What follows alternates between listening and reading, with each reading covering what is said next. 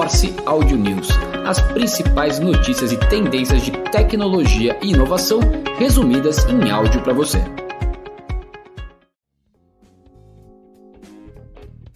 Olá, esse é o Audio News do dia 6 de julho de 2023. A OpenAI está formando uma nova equipe para colocar inteligência artificial superinteligente sob controle. Líderes da equipe de alinhamento da OpenAI prevêem que a inteligência artificial com inteligência superior à dos humanos poderia chegar dentro da década.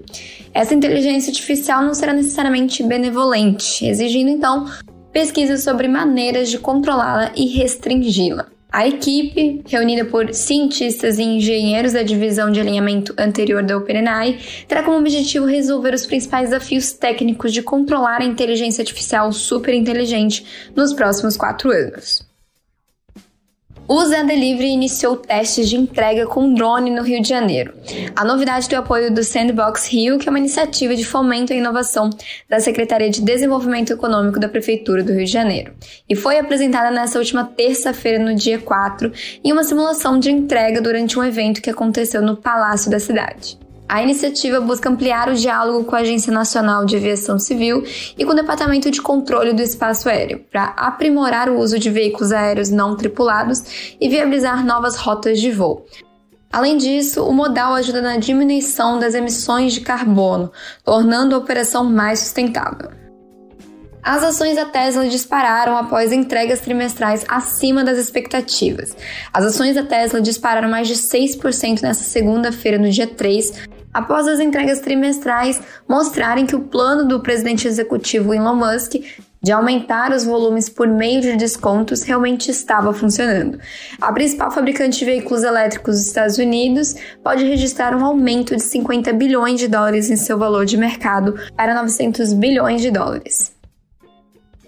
As Big Techs como Meta, Apple e Microsoft aderiram ao DMA na Europa. Um dia após o fim do prazo de registro para as gatekeepers, que são empresas que detêm o controle do consumo digital dentro do ato de mercados digitais da Europa, que é o DMA, o comissário da União Europeia anunciou as sete grandes empresas que se registraram com esse status.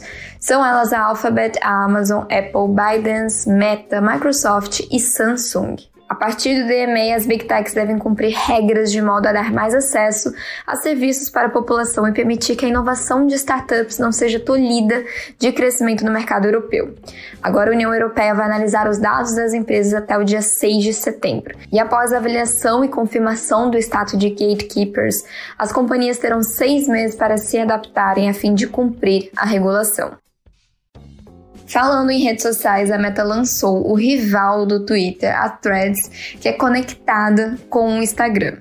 O aplicativo já está disponível na App Store aqui no mercado brasileiro e o Morse News já está presente na plataforma. O Threads funcionará de forma semelhante ao Twitter, permitindo que você poste textos, imagens e também respostas.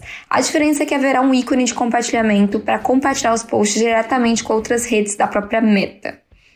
Além disso, a rede social vai estar conectada ao Instagram, o que significa que você poderá usar o mesmo login, o nome de usuário e também transferindo ali as contas para a nova plataforma e aproveitando também os seguidores. O Twitter testou um bloqueio de vídeos para usuários que utilizam Adblock. Os adblocks são ferramentas comuns em navegadores de computador e celular e escondem os anúncios das telas dos sites visitados e vídeos assistidos, até mesmo no espaço reservado para publicidade antes do play em cada vídeo. A assessoria de imprensa do YouTube confirma as medidas, explicando que o bloqueio se trata de um teste para incentivo à desativação dos adblocks ou a assinatura do YouTube Premium. Falando no universo gamer, a pesquisa Game Brasil, na sua décima edição de 2023, revelou um crescimento dos esportes no país. 63,8% dos gamers brasileiros têm o hábito de acompanhar ou assistir esportes. A maioria deles assistem a vídeos ou leem sobre a modalidade de uma a três horas por semana. A plataforma de conteúdo que mantém a maioria dos games brasileiros atualizados são os canais especializados, depois vem os canais de times e atletas e celebridades de esportes em terceiro. O estudo mostra que 22,5% dos entrevistados consideram Casemiro a personalidade que mais é acompanhada. No universo de M&As, a gente tem a Neco Health, que é uma startup de tecnologia de saúde, que foi cofundada pelo co-criador do Spotify, Daniel Ek, e arrecadou 60 milhões de euros.